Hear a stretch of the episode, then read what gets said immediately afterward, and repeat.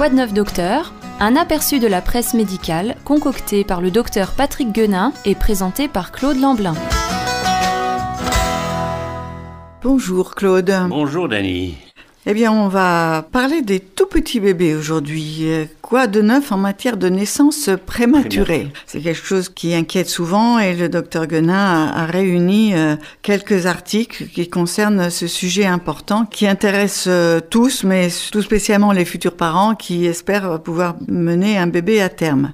Mais prématuré, il faut savoir que au cours des dernières décennies, de très grands progrès ont été réalisés dans le domaine de la néonatologie. Avant, on disait que d'abord on parlait d'un bébé qui naissait à terme à 9 mois et puis on commençait à dire, bon, à 8 mois ça peut aller, 7 mois ça passe encore, mais voilà, on en était là, voilà. Maintenant, le, les seuils de prématurité ont évolué. Peut-être faut-il rappeler que la période de gestation ou grossesse, euh, dont il sera question plus loin, ne se compte plus en mois précisément, mais en semaines, et sachant qu'il est admis qu'une grossesse est à terme lorsque l'enfant naît à 41 semaines. Oui, alors concrètement, quels sont ces progrès? Essentiellement, cela signifie que l'on peut maintenant considérer que l'âge de viabilité du nouveau-né, auparavant fixé à 26 semaines, peut être abaissé jusqu'à 22 semaines. 22 semaines. Bien sûr, selon certaines conditions, et notamment que la naissance ait lieu dans une maternité de degré 3, en France en tout cas. Cela implique une prise en charge immédiate du nouveau-né par des équipes pluridisciplinaires. Toutefois, même si la naissance se passe bien, se pose la question des suites et du devenir des très grands prématurés, comme on les appelle.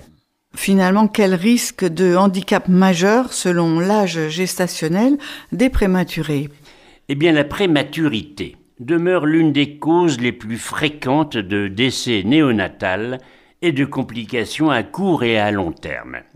Le risque de complications respiratoires sensorielles, neurologiques, développementales et même psychiatriques augmente de façon notable aux âges gestationnels les plus courts, autrement dit, plus le bébé sera prématuré. Une étude américaine, réalisée sur des enfants d'âge préscolaire, a montré que leur QI, leur quotient intellectuel, était en moyenne de 89,1 chez les grands prématurés nés entre 23 et 24 semaines, contre 102,5 chez les prématurés nés à 25-26 semaines. Il y a beaucoup d'études à ce sujet. Une étude française, elle, a montré que seuls 35% des enfants grands prématurés, nés donc entre 24 et 26 semaines, sortaient du service de néonatologie sans morbidité sévère. Ce pourcentage augmente rapidement pour atteindre 81% pour les enfants qui sont nés entre 27 et 31 semaines, donc les chances augmentent, et il atteint 97% pour des naissances qui se situent entre 32 et 34 semaines de gestation.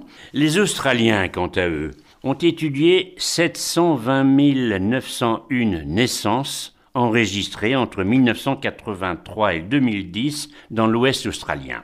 12 083 des enfants ont présenté un handicap et 5 662 sont décédés. Le terme handicap réunit les déficits intellectuels, l'autisme et l'infirmité d'origine cérébrale.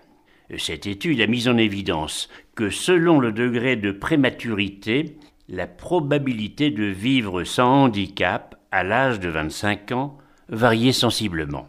Elle était de 4,1% après une naissance à 22 semaines. Cette probabilité de ne pas souffrir de handicap augmente bien sûr si l'enfant reste plus longtemps au chaud, c'est-à-dire dans l'utérus de sa maman.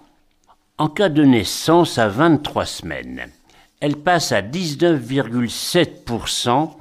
Dès 24 semaines, on arrive à 42,44% pour passer à 78,3% à 28 semaines de gestation et enfin 97,2% entre 39 et 41 semaines.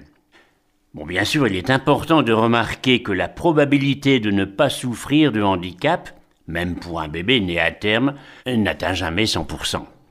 D'autres facteurs ont été mis en évidence concernant le taux de survie à 5 ans chez les enfants nés prématurément. Il dépend de l'âge de naissance, mais aussi de l'ABGAR. Ce qu'on appelle l'ABGAR, c'est cet ensemble de tests réalisés à la naissance.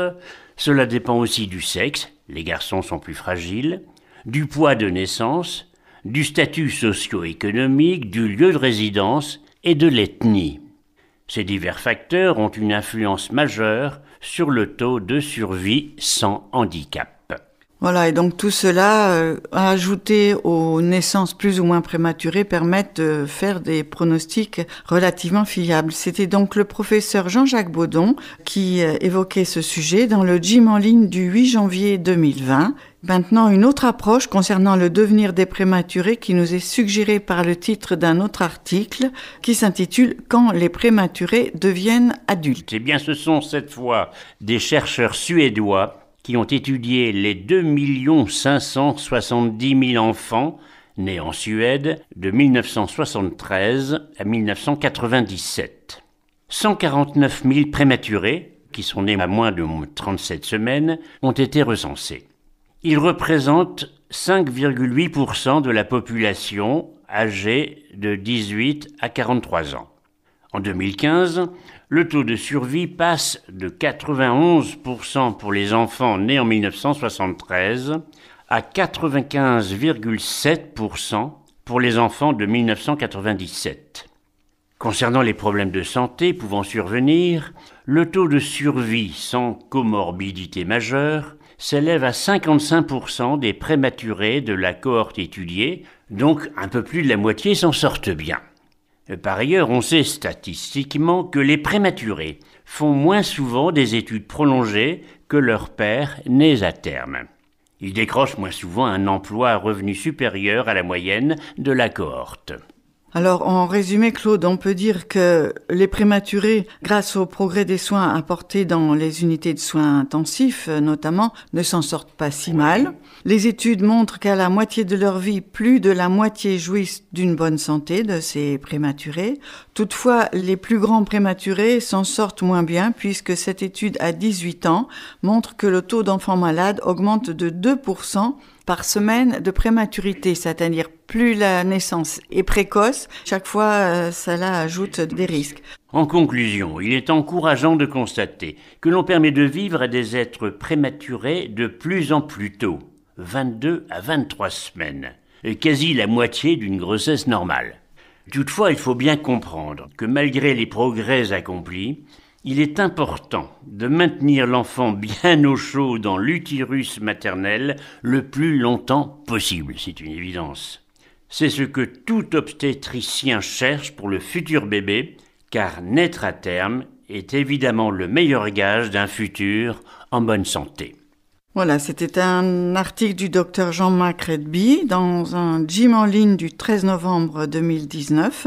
Et puis bien la semaine prochaine, on va essayer de voir justement comment faire pour que ce bébé, cet embryon, ce fœtus et ce petit bébé restent le plus longtemps possible au chaud dans l'utérus de sa maman.